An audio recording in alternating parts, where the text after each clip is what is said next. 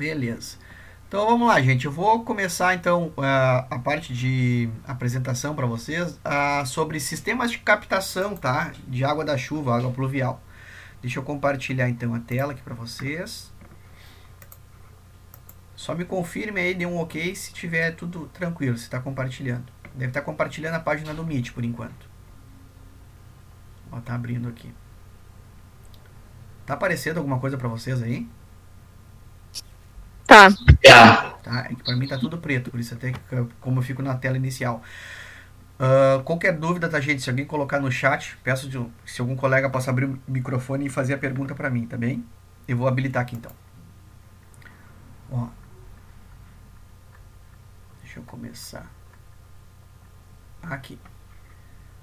Tá, tá aparecendo aí tudo direitinho?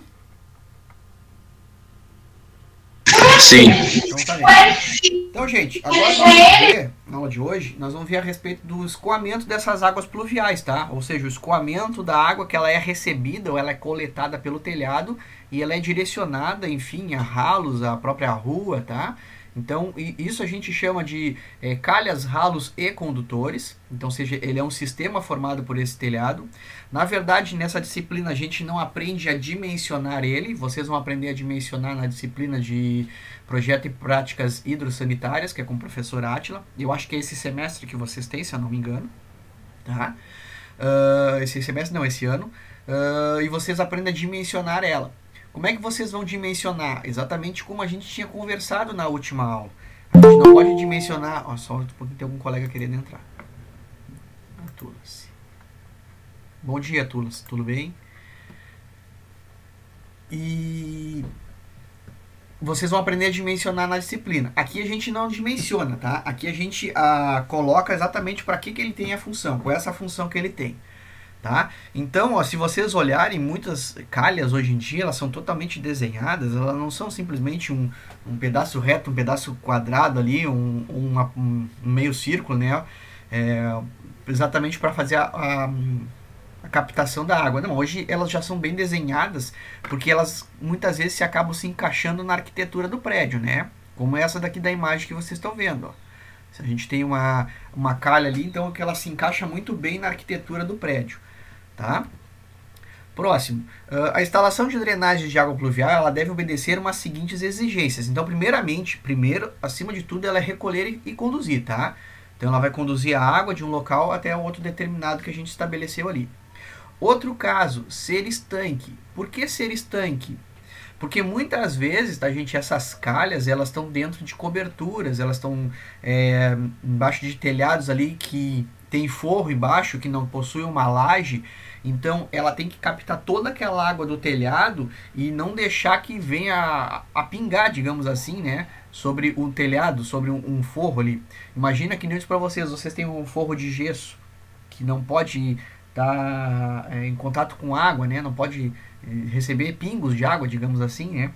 E se aquela calha ela não está estanque, ela não é estanque, isso gera grande problema. Começa a acontecer buracos, começa literalmente o gesso ele começa a vir abaixo, tá?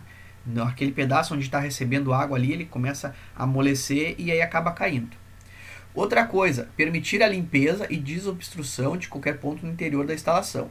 Então, por exemplo, assim, ah, tem alguma sujeira, algum elemento, né? Então ela vai direcionar, ela recebe aquela sujeira e ela direciona, né, para fora, tá? Outra situação é absorver os esforços provocados pela variação térmica. Como eu disse para vocês, cada elemento ele tem uma variação térmica diferente, né? Ou seja, ele dilata de modo diferente. Então, como a gente tem várias junções de materiais diferentes, a calha muitas vezes ela serve para essa situação. Se o material está dilatando, tá? Por isso às vezes muitas vezes a gente acaba deixando uns espaços ou uma sobreposição de um, um, um elemento sobre o outro. exatamente para essa situação. E a calha ela tem que ser, é, ela tem que atender na verdade esses esforços para não ter problema, né? Que venha acontecer trincas, rachaduras e assim por diante. Uh, ser constituída de materiais resistentes devido a choques. O que, que vem a ser os choques, tá, pessoal? Os choques muitas vezes, às vezes, ah, o pessoal subiu num telhado, pisou numa calha, bah, a calha quebrou, tá? Então, é, hoje em dia, o pessoal utiliza muitos materiais que fazem com que ela não venha a, a ter esses. É, é, ou seja, ser frágeis, né? Ser fragilizada por causa desses esforços é, mecânicos. Outra coisa também que é muito importante, como a calha ela fica na parte superior, então ela recebe sol praticamente todo o dia e o ano inteiro, né? Uh, próprios raios UV podem ressecar o material, pode estragar o material. Então, muitas vezes ela acaba sendo resistente, tá? recebendo algum tratamento específico para evitar esse tipo de situação. Porque antigamente as calhas que vinham, né? O pessoal utilizavam a própria telha cerâmica, fazia o contrário, virava ali. Só que com o passar do tempo aquilo ficava é, rachava e assim por diante e acontecer grandes vazamentos. Hoje a grande maioria das calhas ainda é de PVC, né? Então o PVC ele a, a, recebe tratamentos específicos para essa parte da insolação. É, não provocar ruídos excessivos, né? Porque muitas vezes vocês podem, não sei se quem tem calha na sua casa ou telhado, né? A água diretamente do telhado, ela bate ali, né? E aí começa a pingar no chão e começa às vezes a fazer muito barulho na hora da chuva. Então essa calha, ela também ela tem que ser dimensionada, como a gente costuma dizer, para receber um volume elevado de água da chuva e evitar que aquela circulação cause ruído, tá? Então, esses também são um dos elementos. E ser fixada de maneira a assegurar a resistência e durabilidade. Esse aqui é um grande problema, tá, gente? Por que isso? Porque dependendo do, da calha que vocês vão instalar, às vezes o pessoal acaba colocando pouco suporte na calha. Porque, deixa eu voltar à imagem anterior. Olha só como é que ela é fixada aqui, até que não dá para ver muito bem, porque os elementos dela estão escondidos. Mas ela vai um, como se fosse uma mão francesa presa nesse concreto aqui embaixo e faz a volta por baixo da laje. Dependendo da quantidade de suporte que a gente colocar, a calha ela pode começar a ficar arqueada e muitas vezes ela pode cair também. Tá? Já vi situações de calhas que se romperam e vieram abaixo, certo? E aí, imagina, eu venho todo aquele peso dela cheio d'água, ela vem batendo no telhado, né? Pode quebrar telhas e assim por diante. Uh, então, o número um, elevado de suportes ali para fazer uma boa ah, sustentação da laje, tá? Ela é aconselhável por causa dessa questão aí dela se manter firme no lugar. Uh, vantagem dos sistemas de escoamento de água da pluviais, né, água da chuva. Protege as paredes de outros elementos construtivos, de respingos. Tá? Uh, então, ou seja, se eu não bota uma proteção ali no, na, de uma calha no telhado, esses respingos aí muitas vezes, um, se tu tiver um pátio com grama, um pátio com areia, né, ou terra, ela começa a criar buraco, né, começa a cair ali, começa a criar buraco. Se eu tenho agora um pátio pavimentado, a, a água ela começa a bater em um, um certo ponto e acaba respingando na parede. Eu não sei se alguém conhece alguma casa ou mora numa casa assim, que se o chão é, é, é cimentado, vou botar cimento que é mais fácil de identificar. Vocês podem ver se a água da chuva ela pinga, ela não tem é, uma calha, aquele chão ali exatamente na altura, na, no sentido do telhado ali, ele fica com uma lista meio esbranquiçada, né? Porque a, que a água ela vai batendo ali, ela vai é, tirando a sujeira, digamos assim, que fica no chão, ou ela vai abrindo pequenos buraquinhos ali que tem, né? No chão. Então tu consegue identificar exatamente onde a água da chuva bate num chão com piso cimentado, tá? Uh, e esses respingos, muitas vezes, quando ele bate na parede, se a parede ela não tem uma boa impermeabilização na parte do chapisco, na parte do emboço, essa umidade ela acaba passando para as paredes. Então acontece aquela situação quando tu olha às vezes para a parede, a tua parede está molhada na parte de baixo, tá? Ou a própria tinta ela começa a, a soltar. Não sei se alguém também passa por essa situação ou já viu que a tinta ela começa a, é, a soltar na parte de baixo das paredes, tá? Outra coisa ali, ó, evitar alagamento do terreno, que poderiam causar fissuras e corrosões na, nas fundações. Isso aqui geralmente acontece, como eu disse para vocês, tá? Quando tem alguma situação que o meu pátio ele é, ou ele é com grama, ou ele é com areia ou terra, tá? Mas ele não é pavimentado. Então pode acontecer que num volume muito grande de chuva, essa água aí ela vem a prejudicar né, a parte até de fundação, dependendo do tipo de fundação. pega alguma casa que não tem uma fundação profunda, alguma fundação mais rasa, ou que o pessoal acabou fazendo só uma cinta ali embaixo, né, uma viga de fundação, é, é, pode gerar problema na, na, nessa questão. Tá? A que eu falei para vocês, ó, diminuição da umidade das paredes quando é próximo ao chão, evita a degradação de jardins e fachadas, mencionei também, e a possibilidade de reutilização de água da chuva. Isso aqui é muito interessante, né? Que a gente hoje está em épocas, tempos, digamos assim, que a gente quer aproveitar o máximo dos elementos, né? Então, seja reaproveitamento de água da chuva. Vou pegar um, uma cisterna, algum elemento do tipo e reaproveitar essa água. Claro que para reaproveitar, né, gente, não é muito não, não é assim, ah, vou pegar todo e qualquer volume de chuva e vou utilizar. Não, na verdade a gente tem que descartar o primeiro a primeira bomba d'água, digamos assim. Por que isso? Claro que se vocês olharem na internet, eu posso até trazer na próxima aula para vocês, é, um esboço como é que a gente faz uma cisterna para eliminar essa primeira água. Porque acontece que pombos fazem é, cocô, xixi no telhado, né? Uh, algum, daqui a pouco alguma substância que possa ter caído, alguma coisa do tipo possa ter prejudicado ali. Sujeira, as folhas pode criar, né, pode entupir. Então, essa primeira lavagem do telhado, a gente costuma dizer que a gente manda essa água embora, tá? para depois reaproveitar o restante da água da chuva.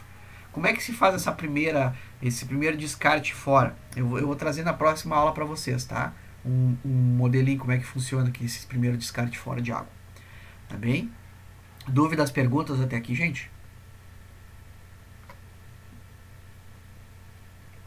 Não?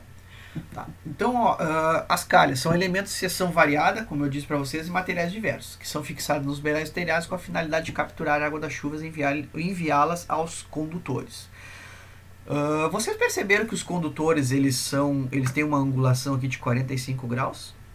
Eles não são reto aqui no telhado? Se não me engano, até aquela primeira imagem eu acho que era. Ó, essa primeira imagem ela é reta. Isso não é aconselhável, tá, gente? Isso aqui não é aconselhável por quê? Porque a gente não corre, a gente costuma dizer que a gente não desce com água a 90 graus. É muito difícil isso acontecer, porque isso aqui diminui o fluxo da água, tá? Então pode acumular. Então o usual é, é 45, certo? Seria tu usar 45 graus aqui para o fluxo da água ser mais rápido, tá? Como nessa imagem outra do lado aqui, ó. Aqui mesmo, ó, se vocês olharem, ela se integra bem na arquitetura do lugar, né? Aqui, ó, aqui já fica meio estranha, né? Uma calha semicircular, né, com um duto aqui descendo. Esse não, esse aqui já foi mais projetado, uma calha mais escura, provavelmente uma calha metálica que recebeu alguma pintura. E aqui sim, aí os, os condutores, né, de outra coloração, tipos diferentes para fazer a digamos assim, a, a união ali, né, na arquitetura que se se encaixa bem na arquitetura, tá? Olha só esse tipo de água aqui, ó. Uh, utilizada em águas furtadas, né, que são os rincões ou beirais e com platibanas. Então, se vocês olharem, eu tenho na verdade aqui uma calha que ela recebe água de um encontro de telhado. Aí tem outro encontro de telhado aqui, ó, que vai desaguar aqui em outra calha maior. Então, se vocês olharem, essa tem uma dimensão, um diâmetro, uma dimensão. Essa tem o mesmo, provavelmente, dessa. E essa aqui já tem um tamanho muito maior, certo? Para receber o restante dessas águas, tá? Uh, aqui tem a questão das declividades, que até eu falei para vocês que muitas situações tu não consegue atingir certa declividade, que o ideal seria 2%, mas 2% numa calha dentro do telhado é bem complicado. Tu conseguir por causa do madeiramento. Então, é, eles pedem para tu nunca fazer inferior a meio por cento, tá? Mas muitas é, é, muitas construções às vezes nem utiliza, tá? Acaba colocando a calha como se fosse totalmente reta ali no, no madeiramento do telhado e nem dá bola para esse tipo de, de declividade. E às vezes ac acontece grandes problemas. Aqui eu tenho uma situação para mostrar para vocês, tá? Por exemplo, eu tenho praticamente ele imagens iguais, tá? Só que a, o projeto das calhas são diferentes. Deixa eu até habilitar aqui para é, riscar com vocês.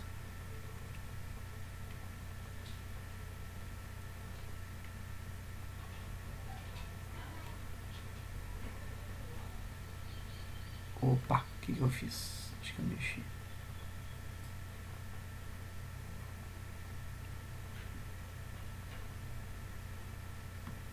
Aqui, tá, pessoal? Então, o que, que eu tenho? Por exemplo, tá chovendo.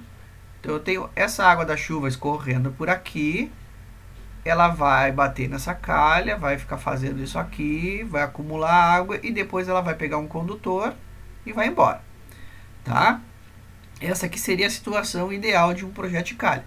Claro que daqui a um pouco, né, gente, é, isso aqui tá muito, esse espacinho aqui, ó, pela questão do desenho, né, tá muito pequeno. Provavelmente essa telha devia que tinha que vir mais curta aqui, essa calha tinha que ser um pouquinho maior para receber uma carga d'água maior, tá? Mas enfim, isso aqui seria um projeto ideal, nesse sentido do, do, do jeito que foi feito. Essa aqui às vezes pode causar problemas. Por quê? Porque vocês imaginam a velocidade que a água vem. A velocidade que a água vem, ela pode bater aqui e saltar, ó. Certo? E se vocês olharem por baixo, ó, ela tem um encaixezinho ali que tem o rufo aqui em cima, ó, esse rufo que faz o fechamento, só que a calha fica por baixo. Então a calha ficando por baixo, ela pode fazer a volta aqui no rufo ó, e molhar e escorrer água por aqui, ó. Tá? Como eu tenho uma laje, isso aqui vai começar a acumular água. Ah, eu tenho esse suporte aqui que sustenta o telhado. A água vai começar a bater, vai começar a estragar essa madeira aqui. Tá? Então, o tipo de calha que a gente vai trabalhar, a gente nunca trabalha com calha que faz esse tipo aqui de curva. A calha, ela tem que vir embaixo, ó, eu tenho que prender ela embaixo da telha, aí apoio ela na primeira madeiramento, ó, e desço com ela, ó. Eu faço como se fosse um caixote com ela aqui, ó. E aí sim, ó, essa volta vai fazer isso. Por quê? Porque se ela vir aqui, ó, ela não pega embalo nessa descida, ela vai bater e vai ficar circulando aqui, ó. Tá? A, velocidade fica circulando e acaba ficando acumulada aí. Tá bem? Só vocês entenderem a diferença de um tipo de construção e de outra. Deixa eu só apagar aqui para vocês terem uma ideia do que a gente está fazendo. Né?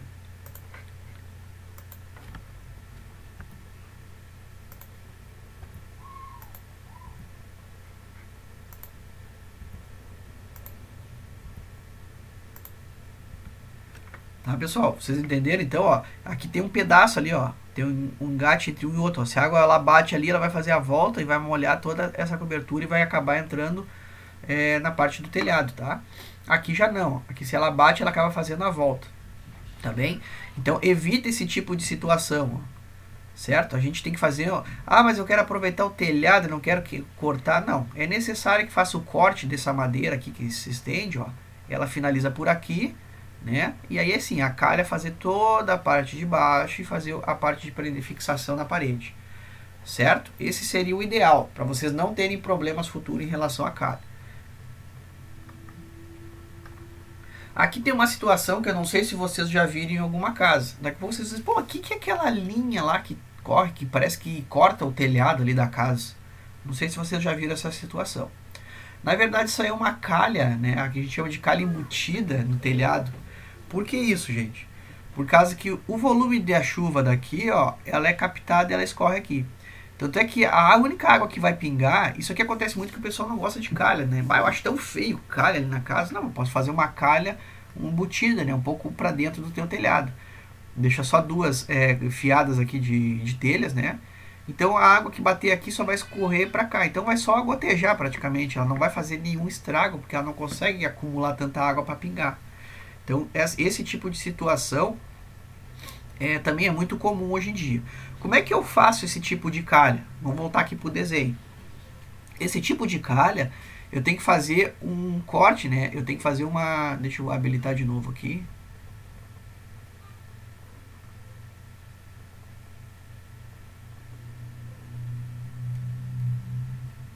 Ó, esse tipo de calha ali, ó, é necessário... Tô aqui com o dedo aqui, só um pouquinho.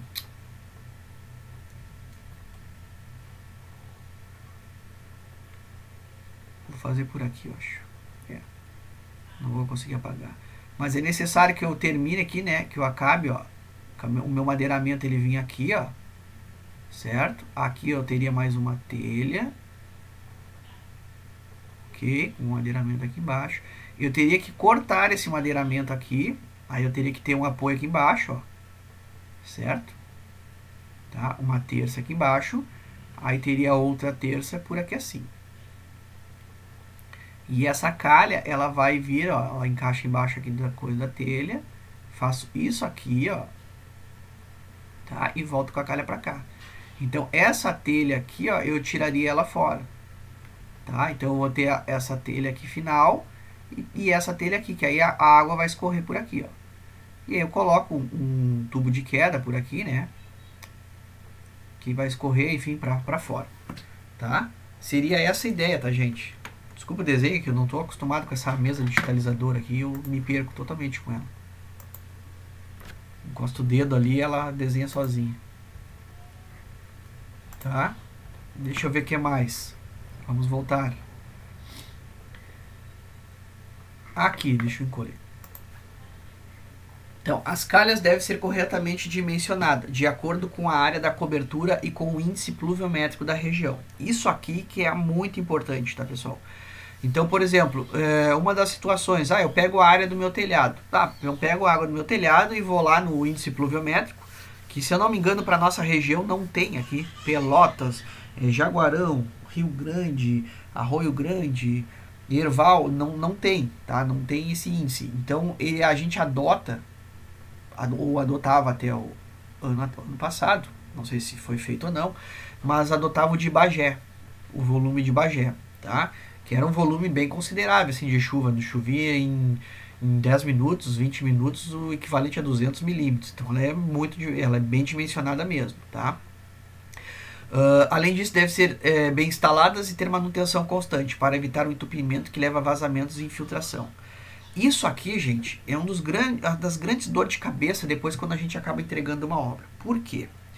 Porque o, proprietário, muitas vezes, ele não sabe que tem que fazer manutenção nas calhas, manutenção na, nos elementos.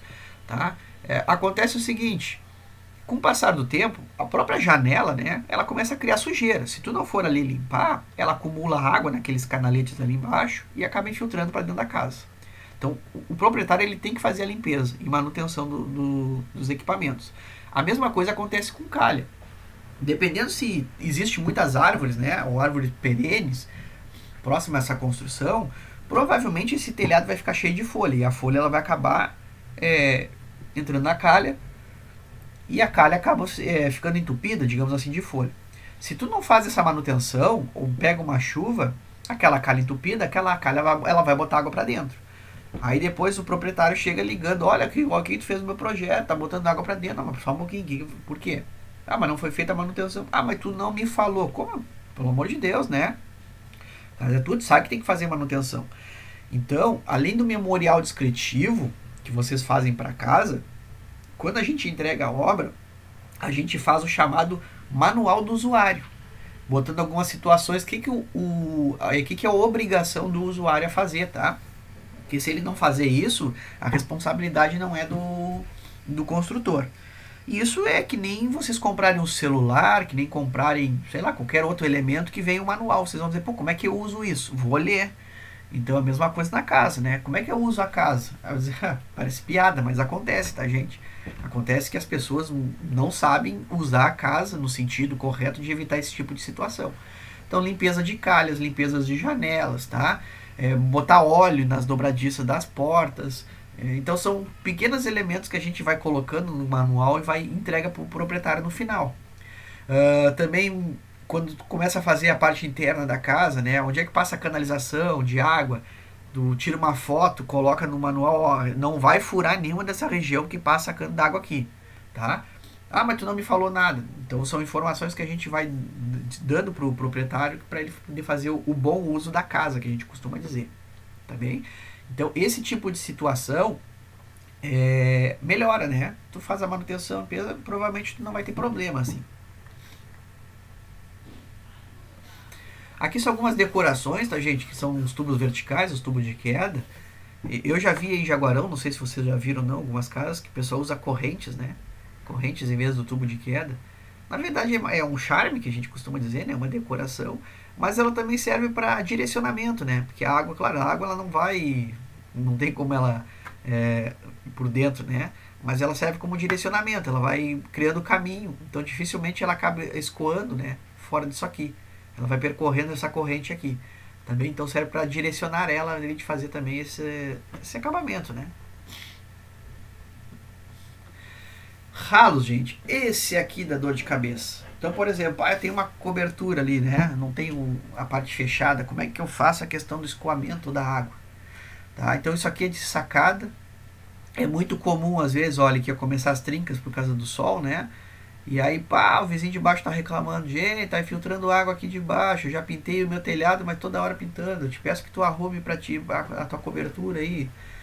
Ah, tá, eu vou lá olhar, é o meu ralo que está entupido, a minha água não consegue escoar direta, de, direito, né? Então são pequenos detalhes, ou às vezes alguma trinca, pô, mas não é no meu ralo, estou mexendo aqui, não é, não, é essa trinca aqui que pode estar tá causando vazamento. Então, é, essa questão de coberturas abertas, né, terraços, é, é, isso aí pode gerar grande problema que a gente tem em relação a vazamentos, tá? que mais? Vamos ver aqui. Aqui, gente. Então aqui já é a parte do, do telhado ali que tem, do acabamento. Ó, aqui que a gente tem aqui os rufos, né? Faz os acabamentos. Os rufos, os rufos tudo direitinho. É, fazer o acabamento, a guarnição em cima e tal. Aqui tem um problema. Vocês conseguem me identificar o que, que tá, tem alguma coisa aqui que pode dar problema na colocação desse rufo?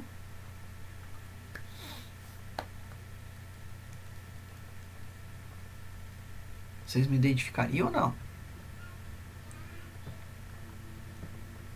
Seria colocar. Nunca muito perto da parede. Também, eu, particularmente, se fosse fazer, eu faria um pouquinho maior ele, tá? Eu faria ele vir até aqui. Por quê? Pega uma água, de, uma chuva de lado, ó, a, ela vai entrar aqui, ó, ela vai infiltrar por baixo e vai acabar escorrendo. Ainda mais que tu só tens uma volta de descida ainda, né? E tu nunca termina com uma descida. O telhado ele sempre termina ó, com essa parte mais alta presa na parede, tá? Para evitar exatamente o acúmulo de água aqui, tá bem? Então eu termino com essa altura na parede. Outra coisa, uh, ah, mas eu não consigo terminar. Bom, então a gente acaba fazendo um elemento aqui de fixação para ela, ela não ficar com essa, essa volta aqui para baixo. Na verdade, isso aqui teria que estar tá engastado dentro da parede, ó, essa parte de cima. Só foi preso, ó, um parafuso, dois parafusos, depois teve mais, ó. Mas isso aqui vai descolar da parede, ó. Isso aqui vai criar um vão por trás. Tá? Então a chuva vai bater aqui e vai escorrer, escorrer por trás. O certo seria tu abrir um dente na parede, como eu mostrei para vocês, e colocar a ponta da calha lá para dentro, tá? Ou fazer isso aqui abaixo do reboco, fazer o reboco que venha cobrir até aqui em cima, tá bem? Uh, outra situação que tem que se evitar, ó, é essas de zigue-zague. Se vocês olharem, tem uns espaços que parece que estão bem fechadinhos, ó. Mas tem outros espaços, por exemplo, aqui, ó, que tem uma abertura, ó. Fica uns buracos, como se fosse aqui do canto, ó. Vocês imaginam uma chuva de lado aqui, ela bate e ela vai escoar para dentro. Isso aqui vai ser igual uma imagem que eu vou mostrar para vocês dessa, da casa que eu tive problema, tá?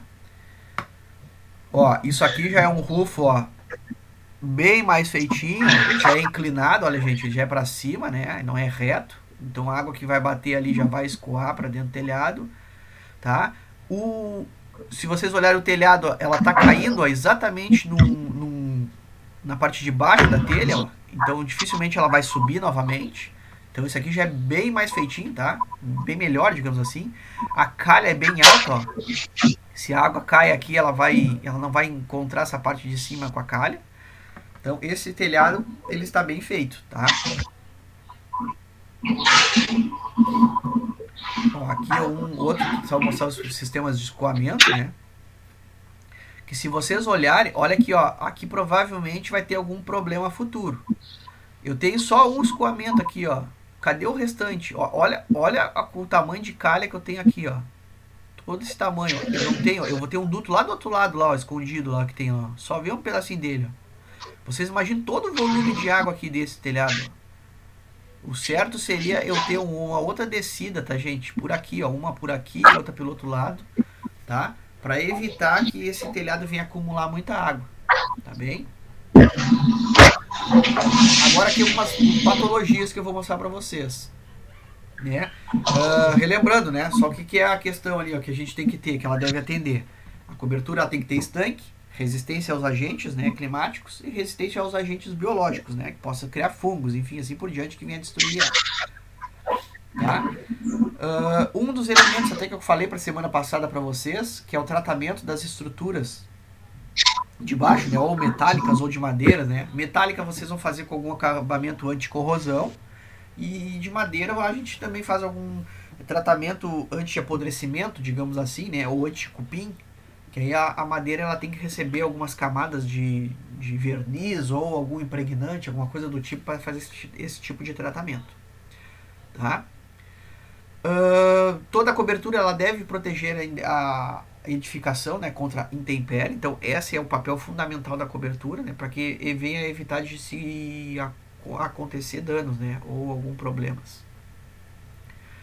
Uh, grandes partes, ó, tá ligado à falha na execução, que é o que eu vou mostrar para vocês na imagem, é telhas colocadas fora do alinhamento, causando goteiras, falta de manutenção, calhas entupidas como folhas, uh, madeira sem tratamento, que são madeiras que ou eu não tenho um, um antifúngico, alguma coisa do tipo, né, ou a próprio metal, que eu não venha receber algum tratamento anticorrosão. Falhas de projeto, né, calhas e condutores subdimensionados, foi essa última imagem até que eu mostrei para vocês, tá? Ah, mas eu não quero um condutor grande, não, mas então eu vou colocar mais condutores para melhorar o, o, fluxo da água, tá? Uh, e falhas de projeto e execução, né, telha com inclinação maior ou menor que o ideal, certo? É, muitas vezes os encaixes das telhas também pode causar um grande problema, se eu colocar o... esqueci, eu fugi a palavra agora a ripa, a ripa do telhado, né, onde a telha encaixa, aquela última madeira mais fininha, se eu colocar ela é, uma, um, um mau alinhamento ou colocar ela na distância que não seja exatamente a, a medida de uma telha para outra, ela pode ficar mal encaixada e pode ocorrer grandes problemas. Ó, aqui tem umas imagens, ó, que a gente tem de vazamentos, né? Aqui na, provavelmente a imagem de cima, exatamente no encaixe. Isso aqui, é, essa madeira ela tá em entalhada aqui, encrustada no próprio, na própria parede, no, no emboço, né? Então, ó, tá acontecendo que aqui, ó, provavelmente tem alguma ligação por fora, tá passando umidade. Esse telhado tá com problema de vazamento aqui escorrendo, ó. Já escorre também na madeira, já vem aqui descendo, né? Escorre pela parede, ó. Aqui que eu falei, ó, acumula água, começa a apodrecer a base, tá? Aqui alguma infiltração de cobertura, ó, que tá com algum problema lá em cima, como eu disse pra vocês, mas é laje, muitas vezes a laje ela já vem direto do telhado e a gente acaba não conseguindo verificar como é que está lá em cima, né? Aí tem que tirar as telhas e, e, entrar no telhado. E isso aqui é muito comum, que é o cupim, né? Que acaba destruindo a madeira.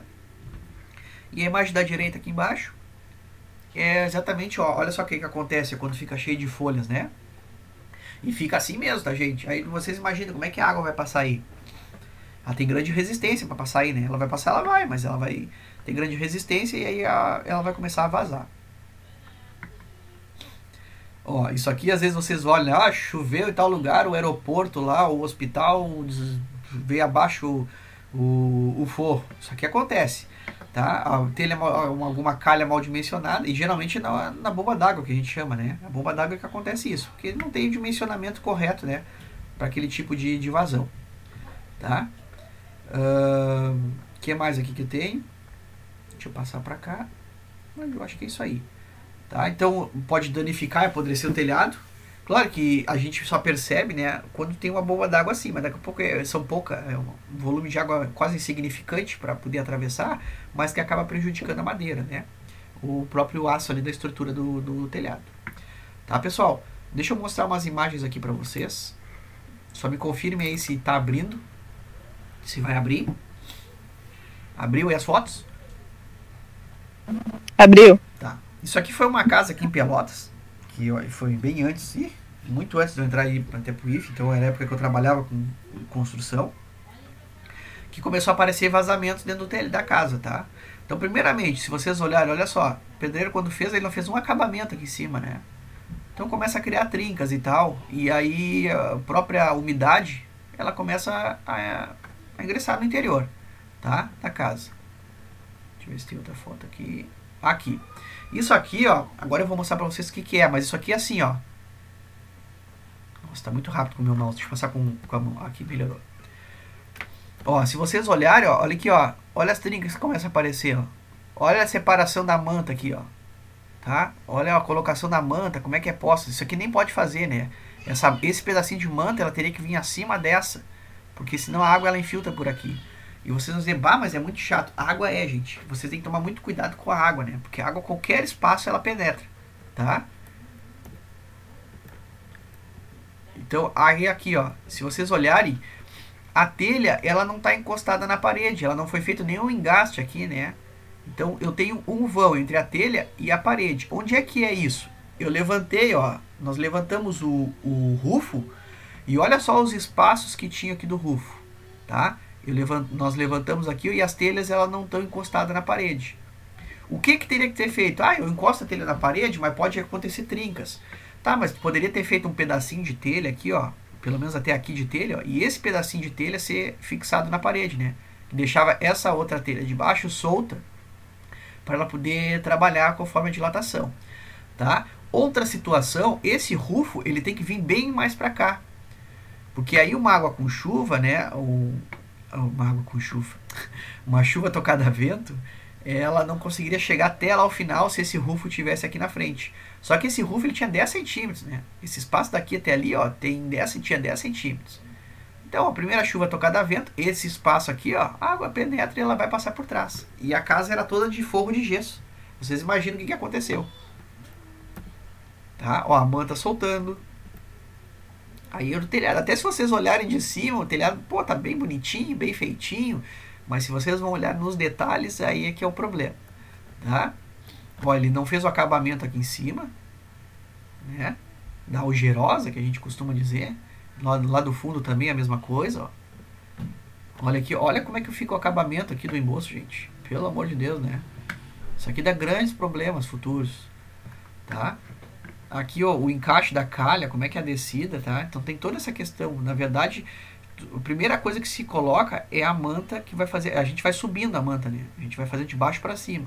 Então se coloca essa, depois se coloca outra camada em cima e assim vai fazendo, né? Para evitar esse dente aqui, ó, esse dente que é onde acumula água. Tá? Olha só os acabamentos aí, pessoal. Olha só aqui, ó, para não dizer que é mentira, olha o buraco aqui, ó. Isso aqui uma, um bombardeio da água, bota água para dentro da casa. Tá? A parte de trás aqui, ó, não foi feito um acabamento, né? Era para ter feito aquela telha de acabamento atrás. Não foi feito o reboco aqui no, na parede também do banheiro atrás, ó. E essa telha ficou completamente solta, certo? Essa colocação é a única que está correta, ó. Por quê? Ó? Porque ela tá pro primeiro dente lá, ó. Então tem uma subida aqui ó, da, da telha. Então a água dificilmente ela vai entrar aqui, mesmo ele tendo esse espaço aqui depois, ó. Então a água ela não vai conseguir subir aqui, tá? Para acumular água por aqui.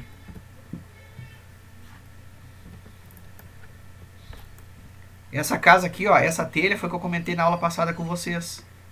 Que o proprietário caiu aqui. Ele tentou fazer se apoiar e isso aqui veio abaixo, tá? Isso aqui foi de, isso aqui foi antes, antes de, de, do acontecido. Olha aqui as trincas que tem, né? Separações, enfim, assim por diante, né? essa questão.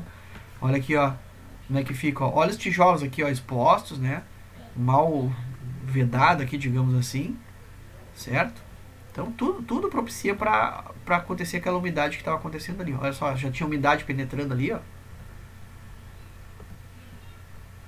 Olha só isso aí. Aqui, ó, isso aqui foi a única situação ainda que na época tivemos que fazer, né? Uh, essa aqui a gente não pôde mexer. Porque pelo menos foi uma das coisas bem pensadas que o pedreiro anterior fez. Que ele teve que subir a manta e fez todo o contorno do telhado. Tá? Por aqui, pelo menos, a gente sabia que não ia passar umidade. Por quê? Porque o rufo que ele tinha feito aqui, ó, teoricamente tinha que engastar na parede do vizinho, só que o vizinho não permitiu. Então ele teve que fazer essa manta aqui até em cima, tá? Aí, ó, aí a gente já teve que começar a fazer o, os ajustes, tá, pessoal? O que, que aconteceu? O certo não seria fazer isso. Tá? O certo seria trocar tudo, fazer o rufo novo. Só que teria que mexer em muito mais obra, né? Quebrar e mexer. Então a solução momentânea foi isso aqui, ó. Foi colocar uma cola de piche entre a telha, né? E aí sim, aí pegar a manta e fazer a manta fazer todo o contorno na telha e cobrir essa manta por cima daqueles tijolos ali que não estava rebocado, né? Que não tinha o acabamento da algerosa em cima. Então foi feita toda essa questão aí de detalhamento para evitar se se que houvesse vazamento, tá? Olha só como é que foi feita a manta aqui, ó. A manta foi feita toda uma volta e depois ela foi feita a volta do outro lado. Ela se foi feita a volta do outro lado ainda e depois ela se colocou um pedaço em cima de manta menor, né? Tá? Olha só como é que teve que ser feito. Então isso aí foi muita manta, vocês não têm ideia. E aqui, ó, olha o espaço que tem da telha para calha, né? Aquela calha no finalzinho que tinha, não sei se eu tenho aqui, ó. E olha, além disso, ó, o, o, pouco espaço, a calha era subdimensionada e também olha a sujeira que tinha na calha. Geralmente quando tu termina a obra, a primeira coisa que tu faz é uma limpeza da calha, né? Agora isso aí é restos de obra, né, gente? Isso aí foi porquice do, do próprio constru, o próprio pedreiro na época ali que fez. Tá? Que acabou não feita essa, essa manutenção, essa limpeza na calha. Aí a gente teve que colocar as mantas, ó. Tá? E terminou aí as imagens que eu tinha. Então, ou seja, nunca mais teve problema. Né? Nos disse que não teve mais vazamento nenhum e que o problema foi solucionado. Né? Então, que bom, né? Então, só para vocês terem uma ideia de como é que funciona. Tá? São pequenos vezes detalhes que acaba e não foi se gasto muito, né? Em relação à obra ali, não me lembro, acho que na época a proprietária gastou uns 500 reais de manta na época para se fazer isso aí, mas conseguiu consertar, tá pessoal? Dúvidas, perguntas em relação a isso aqui? Alguém tem alguma curiosidade? Não? Então, só aqui para mostrar para vocês rapidinho a parte de cobertura, cobertura verde e a gente já termina, tá? Vou esperar habilitar aqui, espero que não trave.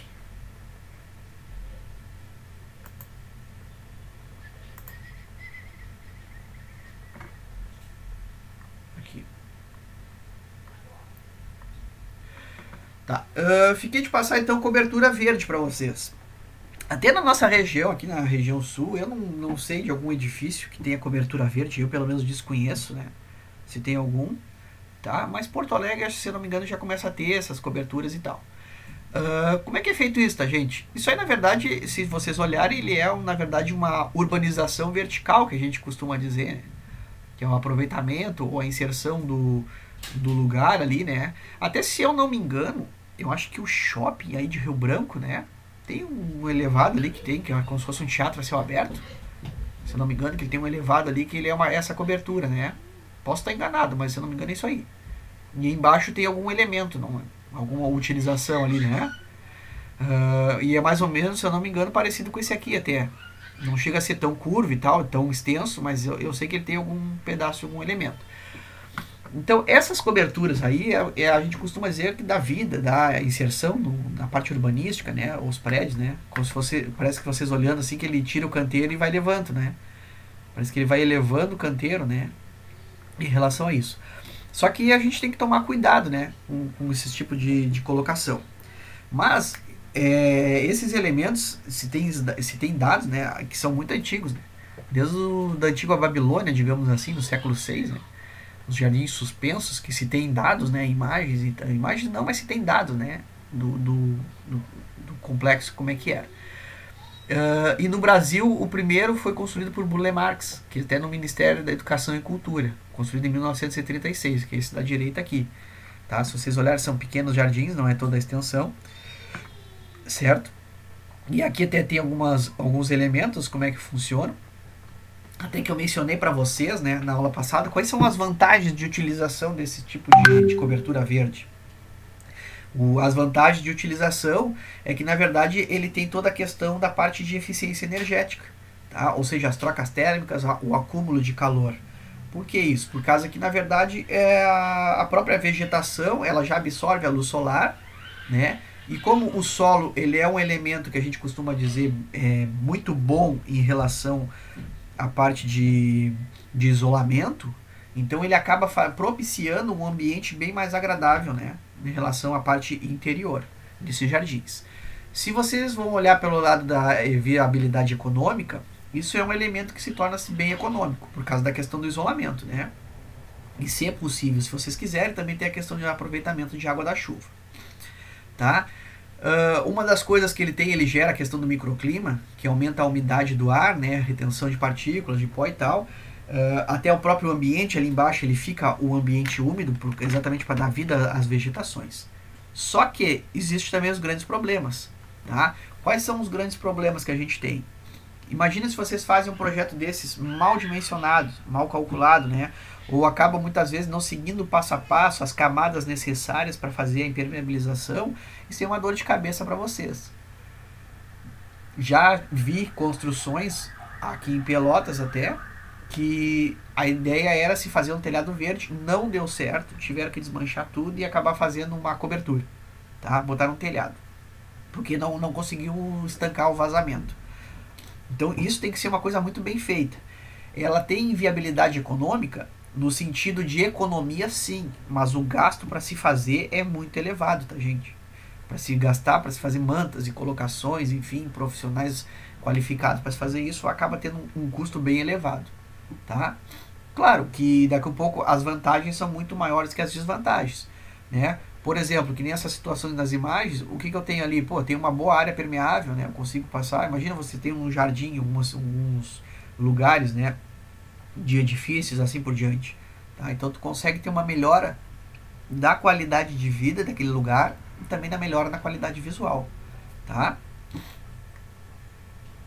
Como é que é feito isso da gente? Aí aqui tem alguns, é, se vocês olharem até na internet ali, vocês têm vários modelos, como é que é feito, várias situações diferentes.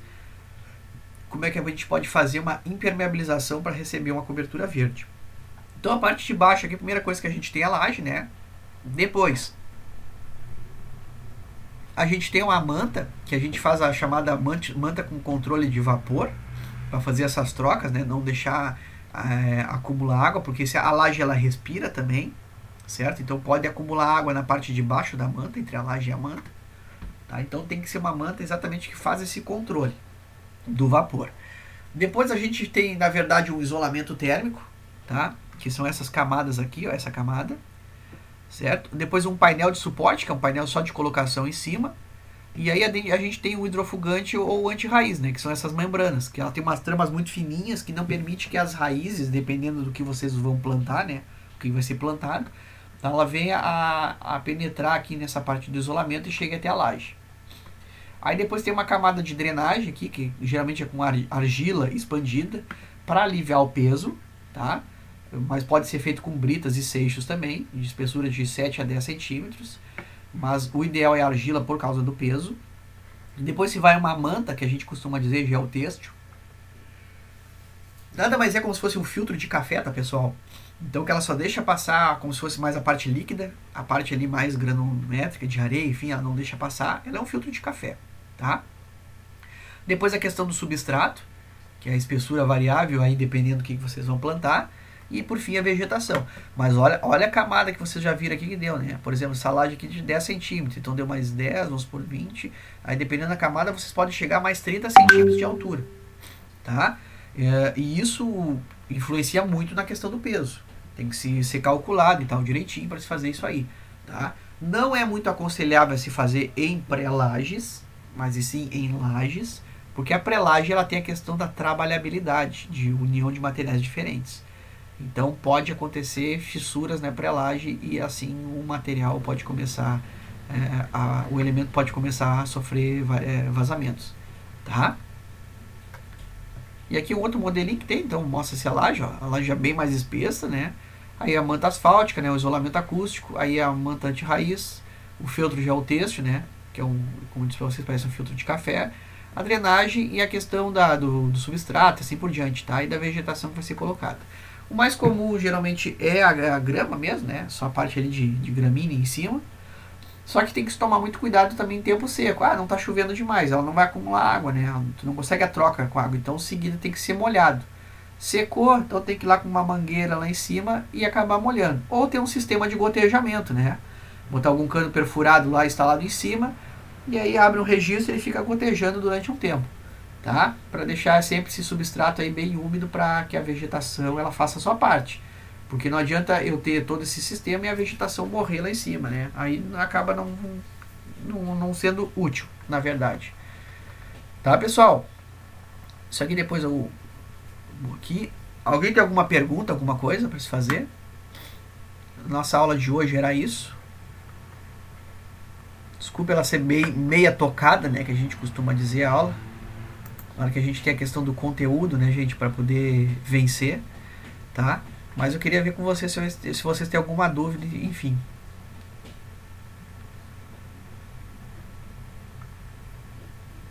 Não?